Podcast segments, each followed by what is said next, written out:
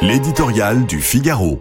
Sauver ce qui peut l'être par Vincent Trémollet de Villers. Emmanuel Macron voudrait penser printemps, mais pour son deuxième quinquennat, c'est déjà l'automne. Les mauvais sondages se ramassent à l'appel. Grisaille et brouillard entourent l'Élysée. La majorité parlementaire cherche la lumière et les ministres ont le cœur en hiver. Il y a un an, le président candidat arrivait en tête au premier tour. Élu pour cinq ans de plus, il boucle cette première année sous un ciel lourd de menaces. Crise sociale, crise politique et possible censure constitutionnelle. On a connu anniversaire plus enthousiasmant.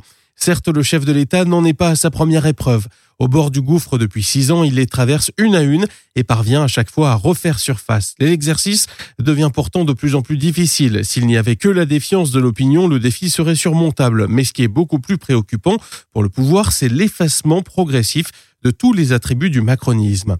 La jeunesse est devenue l'inexpérience quand ce n'est pas pour les opposants les plus farouches l'inconséquence. La compétence connaît une sérieuse corrosion depuis que le fiasco du nucléaire français apparaît à ciel ouvert. L'esprit de réforme s'est dissipé dans le psychodrame des retraites. L'éloquence s'est noyée dans un océan de mots, de discours, de promesses. Elle a emporté avec elle le principe de non-contradiction.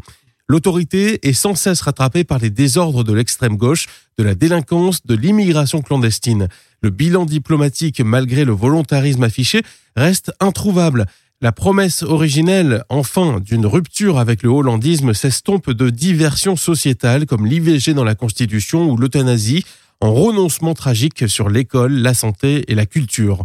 Certes, la critique est aisée, l'art difficile, les Français toujours plus exigeants et de moins en moins gouvernables, mais c'est le propre de la politique.